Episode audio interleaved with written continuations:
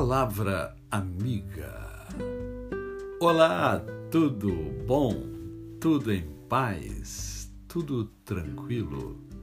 Hoje é mais um dia que Deus nos dá para vivermos em plenitude de vida, isto é, vivermos com amor, com fé e com gratidão no coração. Agradece, agradece que tudo de bom acontece. Dando sequência à nossa série de sabotadores, hoje estamos chegando no penúltimo sabotador que está aí dentro de você, que está dentro de mim e que precisam ser equilibrados para que a gente possa ter uma vida plena. Eu quero hoje conversar com você sobre o controlador. O controlador funciona movido a uma necessidade ansiosa e imperiosa de estar no comando, controlar situações e dirigir as ações das pessoas de acordo com a vontade dele. Ele gera alta ansiedade e impaciência quando isso não é possível na visão do controlador, ou você está no controle ou está fora de controle. É enquanto o controlador permite que você consiga resultados em curto prazo, ele acaba gerando ressentimento nos outros em prazos mais longos e impede que eles exercitem e desenvolvam sua capacidade plena.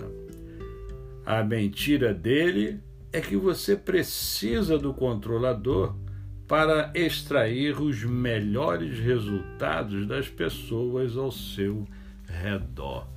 Você é, conhece gente, certamente, cujo controlador está num grau muito elevado. São pessoas autocráticas, são pessoas que exigem demais do outro, são pessoas que têm a necessidade de estar no controle de todas as ações. Então, quando o controlador está muito alto, em nós, nós passamos a ser pessoas dominadoras, controladoras, que incomodam as pessoas ah, que estão ao seu redor. É isso que você quer?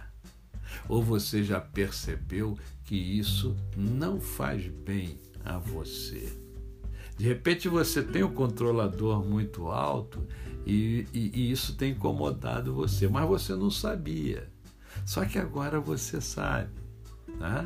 E se agora você sabe, você pode dar uma atenção maior a si mesmo, olhando para dentro de você, fazendo o que Paulo chama de exame introspectivo, uma autoavaliação, uma autoanálise para que você possa chegar à vida plena. A você o meu cordial bom dia. Eu sou o pastor Décio Moraes. Quem conhece, não esquece jamais.